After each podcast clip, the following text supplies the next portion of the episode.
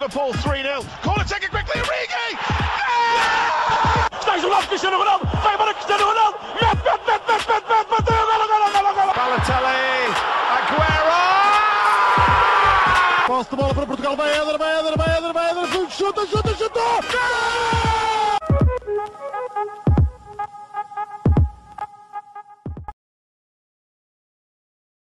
Olá, sejam muito bem-vindos a mais um episódio do podcast Os Panenka. Eu sou o Rodrigo Canhoto e estou na companhia dos habituais João Blanco e Miguel Rocha. E hoje estamos aqui para, para um episódio especial de Natal. Uh, falar em episódio especial de Natal, nós estamos na plataforma Podcast Portugal e hoje também saiu uh, no YouTube, no Spotify, em, nestas plataformas todas estão para ouvir podcast, um episódio com muitos podcasters da, da nossa plataforma. Portanto, se vierem ir lá ouvir, uh, ficámos todos muito agradecidos. Bem, como é, é Natal. episódio no qual nós, nós participámos, é importante dizer isso. Ah, claro, exato, exato. um, pronto, hoje vamos falar aqui de assim, fair play, atitudes fair play. Temos aqui uma história para contar de fair play que nós gostamos e um, um ou seja, Blanco, tu explicas isto melhor, como é que é a segunda de Natal? É o quê?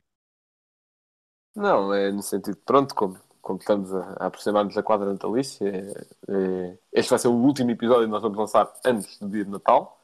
Uh, a menos que lancemos alguma coisa na quinta-feira, mas não estou a ver a lançar nada na véspera de Natal. Portanto, Não. exato, não.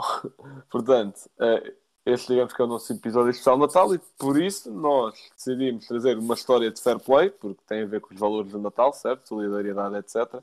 E a segunda é uma história futebolística relacionada com a época natalícia. Pronto, está explicado. Tenho assim muito jeito para introduzir os temas. Uh, mas pronto, posso começar pelo, pelo Blanco, já que já foi tomando a palavra ao longo do, do, deste início do podcast. Qual é que é a história de fair play que tens aí? Bem, a história de fair play que eu trago é relativa ao melhor marcador de sempre da história de mundiais, Miroslav Klose.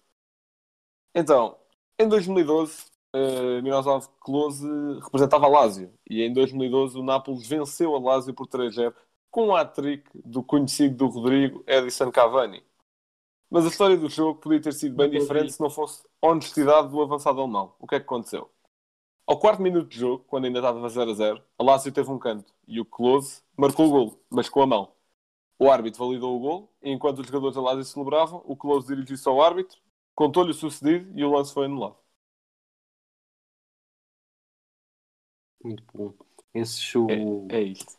é errar agora, principalmente, quer dizer, agora com o vídeo árbitro, claro que há menos jogadores a fazer isso, mas mesmo antes já quase que não se via essas, essas situações. Sim, exatamente. A malta quer é ganhar porque. Pronto, até tenho a certeza que, mesmo que seja uma atitude muito nobre de fair play, se, esse, se essa atitude custar um ponto ou uma vitória, tenho a certeza que depois a malta do clube não vai ficar lá muito contente. Uhum. Eu, Olha, por acaso, quando minha- estava. Só Diz, dizer. diz, diz, diz, força, força. por acaso quando estava a pesquisar, eh, acho que também apareceu essa história e eu li eh, que acho que foi um, um central da equipa da Lazio, acho, acho eu, que perce- disse que percebia a atitude dele, mas que preferia que fosse a mãe do rival a chorar quando ele chegasse a casa do que a mãe dele. Não, não. Bem específico, não sei porquê. Exato. A, a minha, a minha, por acaso, é parecida. Uh, aconteceu no jogo entre o Nuremberg e o Werder Bremen, na época 2013-2014. Um, é parecida, não com um gol, mas com um lance que seria penalti. Uh, o Aaron Hunt, que era capitão do Werder Bremen, ele caiu na área no lance, mas não é penalti. Só que o árbitro do ângulo em que ele estava parecia que era grande penalidade. O Aaron Hunt uh, chegou até ao árbitro e disse que não era penalti, que ele apenas tinha desequilibrado. Uh, os adeptos de Nuremberg e os jogadores ficaram muito contentes.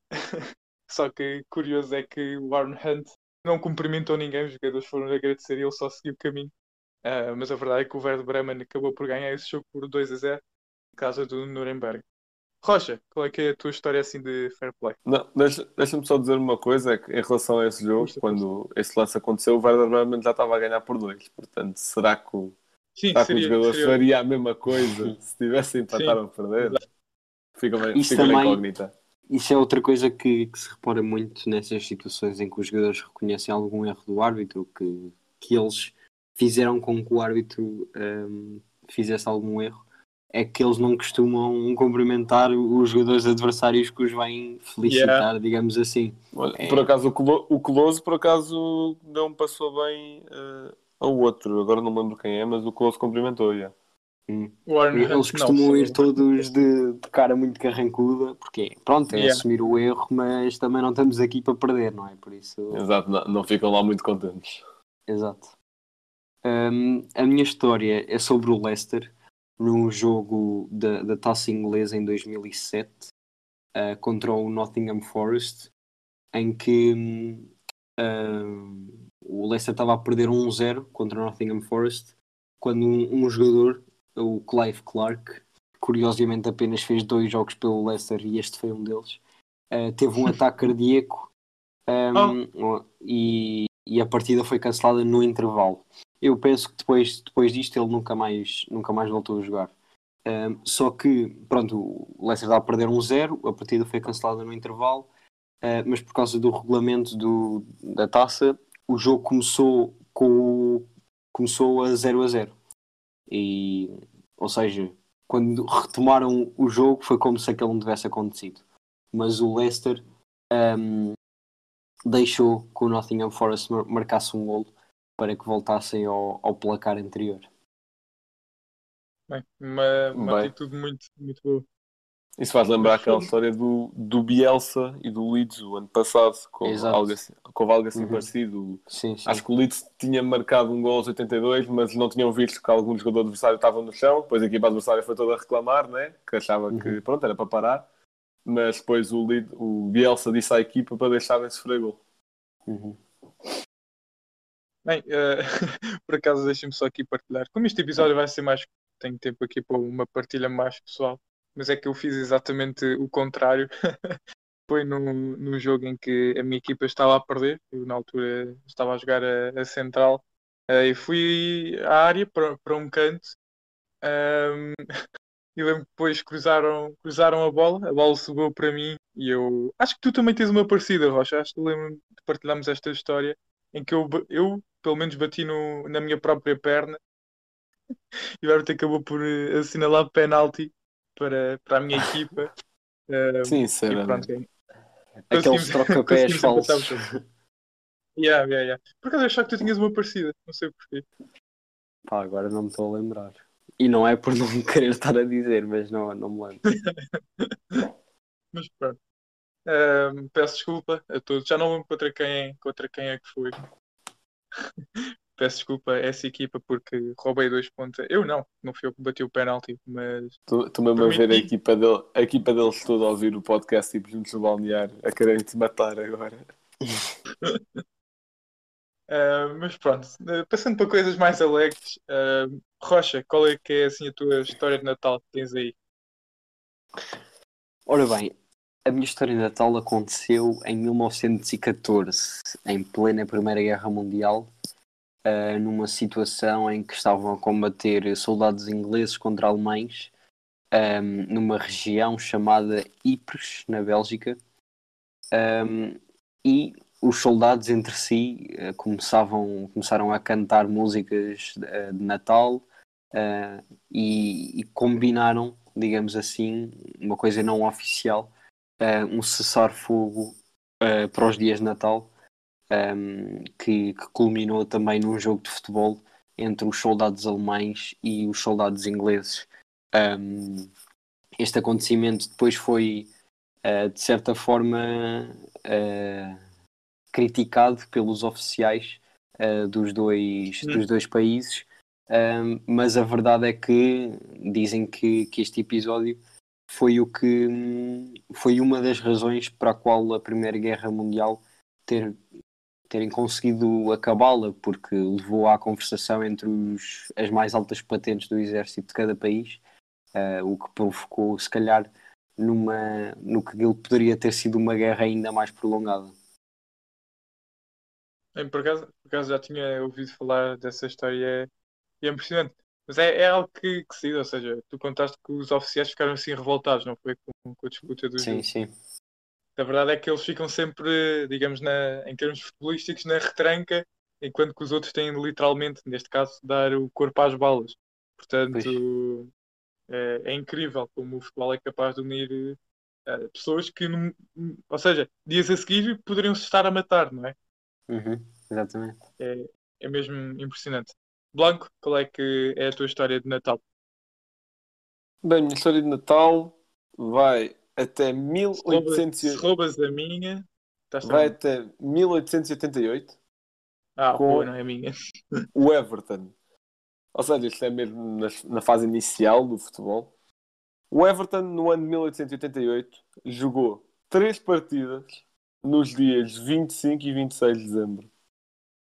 Porra, Portanto, duas no dia de Natal, uma no Boxing Day. O que aconteceu foi o seguinte: na manhã de dia 25, eles venceram o, o Blackburn, uh, aliás, o Blackburn, por 3-2. Jackson.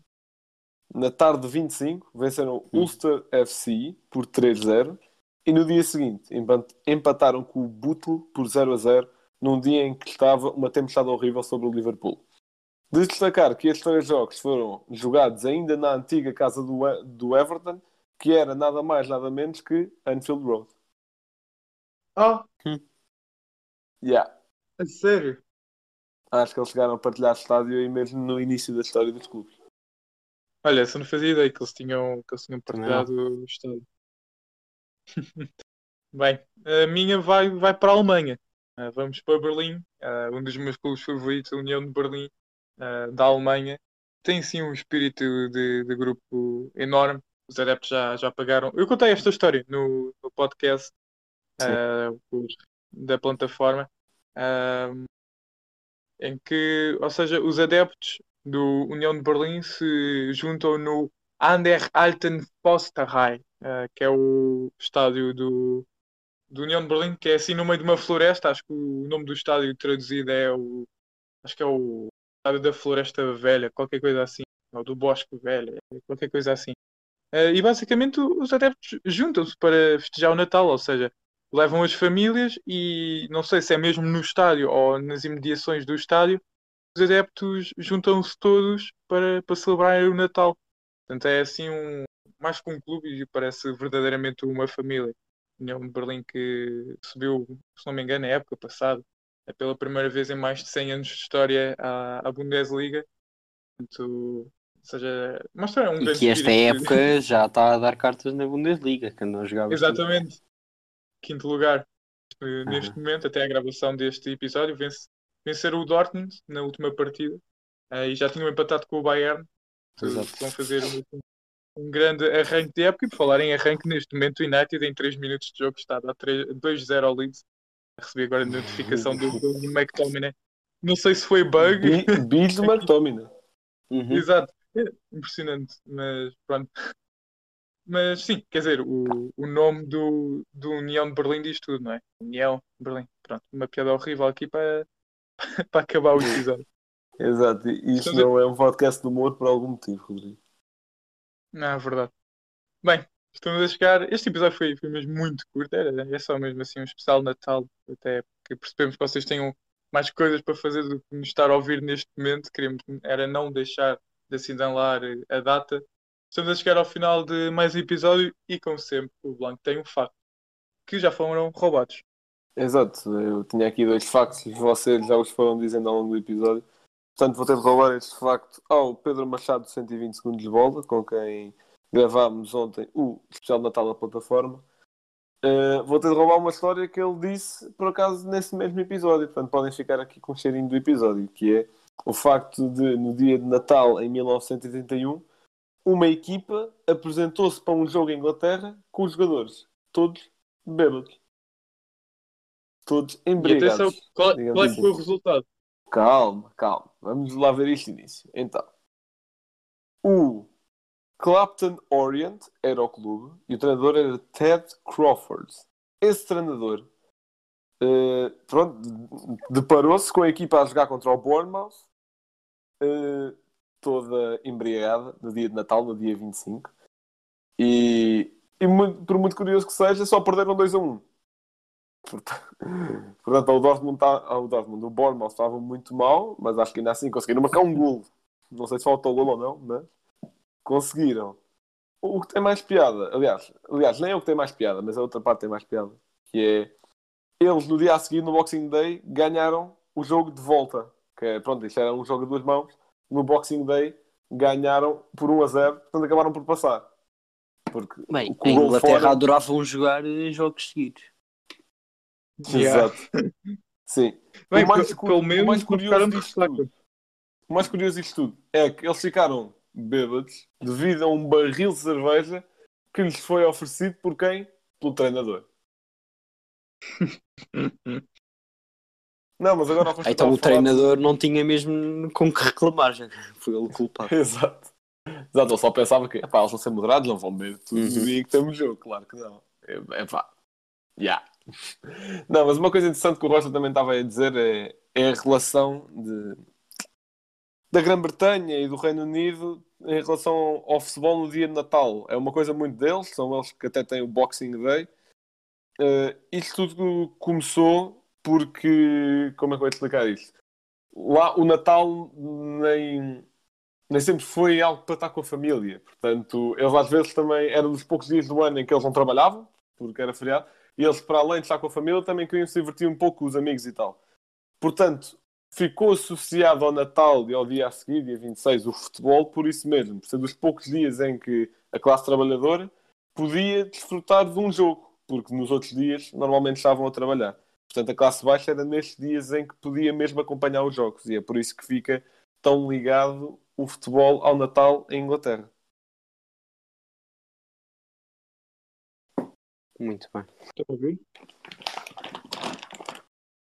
Bem, foi assim, foi assim um episódio mais, mais curto, mas espero que tenha dado para entreter e para, sobretudo, ficarem com, com histórias que não conheciam. Espero que tenham gostado. Já sabem, sigam no, no Instagram, Twitter. Se não gostam da plataforma onde estão a ouvir, podem ir ao nosso Instagram. Está lá o link para todas as plataformas. Eh, já sabem, passem pelo site. Fiquem bem e até à próxima.